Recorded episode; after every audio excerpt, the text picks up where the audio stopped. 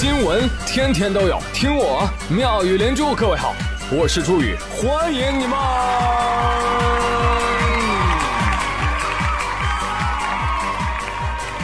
谢谢谢谢谢谢各位的收听啦！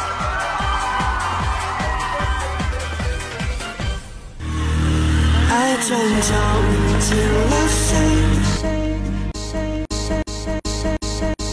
谁？呀？你说呀？当帅哥是很痛苦的，你们这些奇形怪状是不会明白的。我呸！喝酒就不必了，咱们就直接去吧。打死你个龟孙儿！哎，你们知道四月二十三号是什么日子吗？有朋友说是世界读书日，聪明；还有人说是喜马听书节，捧场。其实四月二十三号还是国际查手机日啊，对不对？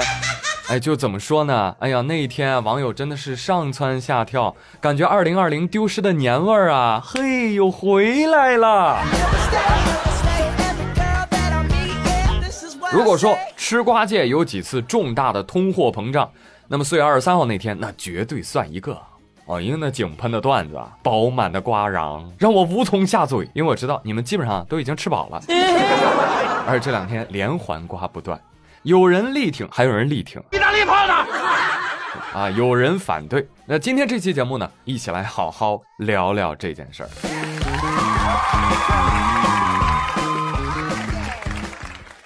首先，罗志祥的大瓜呢，也不多啰嗦，呃，还是要给家里断网啊不太清楚的朋友们 简单一说啊。这个事情的起因是罗志祥的女友周扬青手撕扎翔。看到新闻，我的。我的虾米。第一点，小猪有一部专门撩妹的手机，这不是就是热播韩剧《夫妻的世界》的开篇剧情吗？第二点，小猪每去一个城市都能够约到坡，对此处用汉语拼音代替。第三点，他和身边的很多女人啊都有染啊，包括但不限于旗下艺人，还有化妆师。第四点，哪怕女友凌晨三四点才下线，罗依然有时间进行多人运动。难道都不睡觉的吗？我这个不能把所有的罪怪在工作上面，你知道吗？有时候你回到房间你自己不睡，那也不能怪工作。呃，如果是这样连续棒棒棒，最多四天，体力当然都非常的好，因为刚做完那个健康检查，然后报告出来都非常的精彩。不要脸！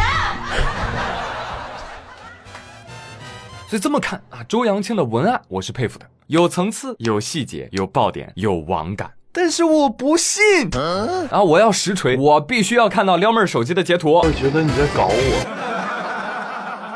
罗志祥说：“算了算了算了算了算了算了，很抱歉了各位啊，我的私事占用了公共资源啊！不不不不不，不用道歉，自信点，罗志祥，你就是公共资源。” 我宣布，本节目禁用与猪相关的名称，三分钟划清界限。要说现在想跟小猪划清界限的，还真有不少。四月二十三号不是发生这事儿吗？就在前一天，蒙牛旗下的产品纯真刚官宣啊，我们要请罗志祥代言喽！哇哦，蒙牛的命还真是好啊。那之前。旗下的真果粒刚签了肖战，就二二七了。注：此处只是陈述新闻事件，并非故意把肖战和罗志祥放在一起。肖战本人并没有犯原则上的错误，他俩本无缘，蒙牛一线牵。但是也有好消息啊！啊，因为罗志祥出事之后，我终于不用天天看剑与远征的广告了。与此同时，欧莱雅获成最大赢家。在小猪被锤的前一天，欧莱雅上线了一档广告。欧莱雅充电眼霜，黑眼圈克星，你值得拥有。哇，你厉害呀！哎，哪里哪里？欧莱雅说，我不过就是一个平平无奇的营销小天才。哎，你确定不是提前听到什么风声吗？我告诉你啊，你这其实是在发降难财哦。当然，想发降难财的也不止欧莱雅一家，微商代购们那都是连夜卖货。啊，你随便刷下手机啊，就能看到各种文案。天下的渣男让你流泪，可爱的 Zona 给你机会。你还在为罗振祥震惊吗？不如点开我的朋友圈看一看 SK two 娇兰和兰蔻，价格低到比罗志祥出轨更让人震惊啊！你好，朋友，兰蔻小黑瓶眼霜去除黑眼圈，防止多人运动被揭穿。各位朋友，我怀疑罗志祥经常吃虫草跟花旗参，强身健体，提高免疫力。肾这一块呢，我有好好保护。够了！来来来，找我买起来！今天姓罗的找我买补品，享受骨折价。就连卖美瞳的微商都可以蹭。来来来，厂家直销洗眼液啊！今天的瓜足够让你们买洗眼液洗眼睛。宇哥这辈子从来没服过谁，直到四月二十三号那天。我服了。我说你们可不可以不这样欺负一个努力的人？众所周知，罗志祥是一个非常勤奋的人。热门综艺处处有他的身影，极限挑战，这就是街舞，创造营二零二零等等等等。如果你问罗志祥，你为什么如此成功？他会告诉你，你见过凌晨四点的北京、上海。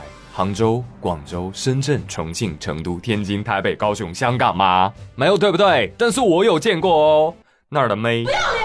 张丽丽说：“我从这个新闻当中学到了，姐妹们一定要学会保护自己。”妈妈说：“对我从这个新闻里学到了，兄弟们要学会保护手机。”渣男警告啊，妈妈。在这里给大家带来一则温馨提示啊，以后呢不要让对象再买华为手机了。华为的渣男设置，华为的有一个设置，据说只有渣男才会设置。第一步，打开设置，安全与隐私，隐藏空间。第二步，重置新密码。第三步，输入新密码就会进入隐藏空间，而输入旧密码就会进入旧系统，对象随便查。你说渣不渣？渣。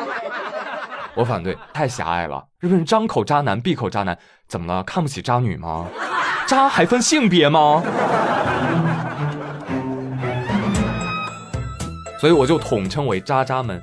渣渣们呢，两个手机聊骚真的成本非常的高。用华为手机可以设置隐私空间，手机让对象随便查。好了，其实不止华为啦，小米、魅族等等好多安卓手机都有这个功能。好了，说完之后，手机销量不降反增。那事情发展到现在，暂时也没有什么大动静。你可能认为这个事儿是不是过去了？不可能。就在昨天凌晨五点，时间管理大师凌晨五点的微博又给自己送上了一次热搜。嗯请问你多晚几点睡的？呃，四点快五点。那就今天早晨四点快五点。对啊。请问你几点起的？十一点。那你可以啊。我可以。我跟你讲，大家啊，每次都说我睡得很少，但是你们没有注意到每个人睡眠品质好不好？我睡眠品质好惨。好惨是好还是不好？好就很好的意思啊，好惨就好的意思。对对对，就 这太好了，明白了。就有些人他睡七个小时，嗯，他是浅眠的，跟你一直翻来覆去啊，你根本没有睡得很好，总比我跟你睡三个小时，我跟你比赛，我熟睡哦，我起来精神饱满。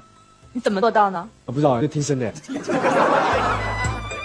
曾几何时，论熬夜，我以为我是王者啊，两点更新节目，但是他五点还能，还能，这这这难道就是时间管理达人的能力吗？不是吹这个牛了，你们不服了就站出来试试。我给你磕头了。好吧，我们来看一下他第二次发了什么微博。好吧，当我没说，没有什么嚼劲儿，依然是道歉。那为什么道歉要道两次呢？我是不是可以这样理解？张青，我真的错了，我求求你，我求求你不要再爆料了，好吗？是不是这个意思？果然。到晚上的时候，我看到了新浪娱乐从知情人士处获悉，罗志祥已私下联系周扬青致歉，并且提到了，呃，由于家人的健康问题，我希望你不要把这个事情搞得太大，不要放出死锤，好吗？但是周扬青说不可能，除非你向广大被你欺骗玩弄过的女性道歉。于是就了这第二篇道歉微博，真要清楚放得出听淡，不要再说要会不装又能着装。这个世界没有女人该怎么办？你想，你想，不要以为西装革履就是战袍，不要以为羽毛围裙就是渺小，信以为真脸是距离。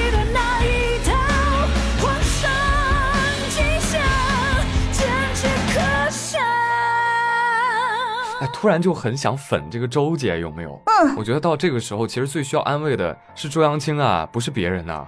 周扬青在 ins 上写：“你如果问我后悔吗？我不后悔，感谢这些年彼此的陪伴，终于不用为了让你看懂，一直写繁体字了。”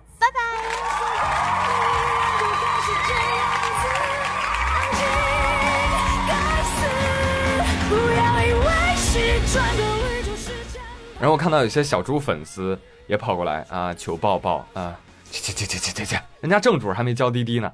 当然，对于粉丝啊，需要给他们一些安慰啊。但是宇哥一贯泼冷水，你不知道吗？信我，有些话不好听，但是有用。粉丝们，甭管是谁的粉丝们，既然你们都知道明星人设、团队公关之类的东西啊，既然你们都知道娱乐圈水深且浑，为什么？为什么还不调低一下自己的幻想值和预期值呢？明星挖个鼻孔都是哇，他好 man 哦！递了张纸巾，哦，男友力爆棚，是剧本啊喂，但是他好温暖，好体贴呢。综艺台本儿，男友、老公、理想型、想嫁。我跟你说，过过嘴瘾就行了啊！你要真这么想，那你就是中毒过深，投射过猛了。既然有这么多爱豆的粉丝给你当前车之鉴，所以为了防止以后伤心，我建议你们现在开始这么想。哎呦，不错哦，撩老娘是吗？老娘欣赏你，赏你一口饭吃，决定粉你喽。这也确实是事实嘛，对不对？当爆出丑闻，嚯，原来你是这样的人，好吧，老娘知道你是副什么德性了，决定不给你饭吃了，哥温滚。好了，下一个，是不是就不那么难过了呢？哎，你。调整一下心态啊！但说到这儿啊，我突然意识到，每次只说明星吧，有漏网之鱼，谁呢？经纪公司，他们躲在后面。我敢保证，明星如果犯错，身边的人，尤其是经纪人，简直一清二楚，但是依然包庇甚至怂恿。再来唠唠这个事儿，你们有没有发现，现在粉一个人啊，门槛好低哦，作品有没有好不好，几乎没所谓，就靠一个喜欢。喂，你喜欢他什么呢？不知道啊，就是很喜欢啊。其实你略微琢磨一下，你发现大概是这样的：人设几乎能占到你喜欢权重的百分之五十，然后百分之三十靠颜值，百分之十靠技能，剩下百分之十，嗯，靠综艺做游戏。我在想，既然人设在经纪公司行销艺人的时候比重如此之大，那么一旦崩塌，它是不是虚假宣传呢？要不要罚款？要不要退钱呢？哎，我是很正经的在说这个事儿啊，你以为我在开玩笑吗？以前我们老说啊，呃，艺人的私德啊，你一听这个私德啊，就感觉他只是私下道德的范畴，但我觉得不对。经纪公司其实有意把品行、秉性等等包装包装拿来卖钱，本质上艺人的私德其实已经成为了商品当中的重要组成部分，而艺人无德其实就是违反了契约精神。我买的这个文化产品，它里面掺假了，那凭什么最后要由粉丝和商家来买单呢？不公平，是不是？好家伙，你开个经纪公司，到处包装赚快钱，这个人设炸了。经纪公司说没事儿，摇身一变再承包下一个艺人，风险成本好低哦。凭啥呀？所以我建议啊，以后再贩卖假人设，就应该按照生产假冒伪劣商品来定罪量刑。真的，我是认真的。也建议很多的企业或者媒体，以后与明星签订代言协议的时候，你一定要加上一个约束性条款。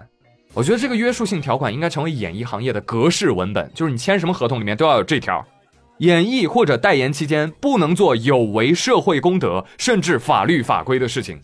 如果出了问题，退我们钱是小，对我们品牌的伤害是大。那你公司不仅应该退钱，还应该加倍巨额赔偿，至原地倒闭，相关人员纳入演艺黑名单，从此再不启用。那经纪公司也可以再起诉艺人，追究损失，是吧？你你必须要有一个层层倒逼的机制，你才能让明星对自己的行为更加的负责。那不然这一天天的啊，簇拥和掌声给惯的，都不知道自己是谁了。哎，明星们，你们是谁啊？你们就是一个群众，你知道吗？一个长得好看、有唱歌跳舞特长的群众，所以你要对得起这么多人对你的喜爱啊。那从这一点上来说，我个人啊，十分欣赏张艺兴。真的，流量歌手里面极少极少对自己有着清醒认知的人。为什么？小绵羊他总是在想，如果没有粉丝爱的加持了，我的这个作品还能不能打？还能不能被更多人接受啊？是不是？你做艺人是不是应该每天应该想的就是这些事儿，以此来鞭策自己投入更多的时间创作更好的作品？呃，虽然小绵羊现在的作品还不算上佳，是吧？但是值得期待啊！这才应该是一个艺人应该孜孜以求的东西。说的对。当然了，有的艺人依然不屑，没有关系啊。虚拟偶像，了解一下。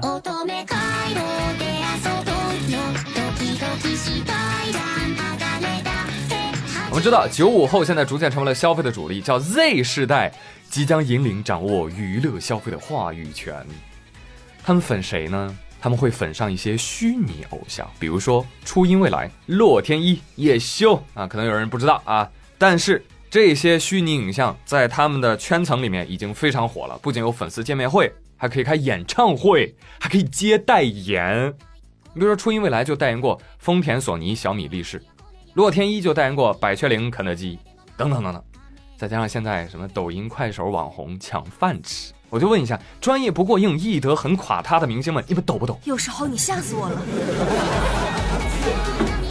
睁眼看世界吧，躺着赚钱的好日子一去不复返了。你只做时间管理可以吗？不行，你还要有名誉管理，还要有能力管理，这都是你们需要补的课。而作为我们普通人，我们能做的就是防止自己变渣和防止自己被渣。说一点自己的小感悟，在爱情里面，浪漫和冲动相对廉价，它能给你，也能给别人。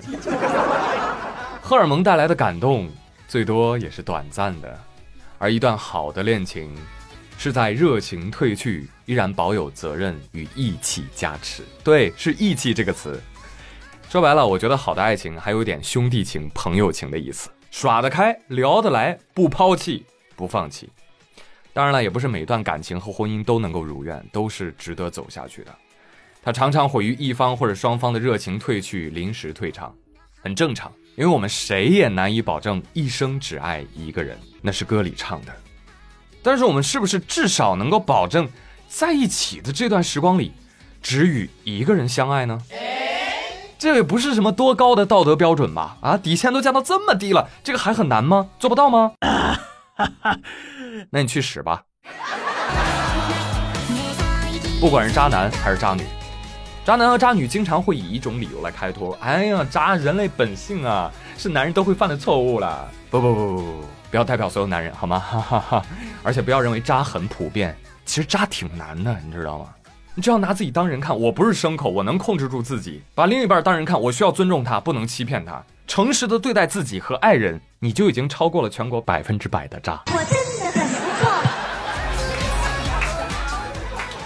好了，朋友们，以上就是本期妙语连珠的碎碎念。本期的互动话题，来吧，一人一句渣男渣女语录，让我们一起来探究一下，人到底是怎么变渣的，而渣又有哪些表现？欢迎给我留言喽！我是朱宇，感谢大家的收听，我们下期再会喽，拜拜。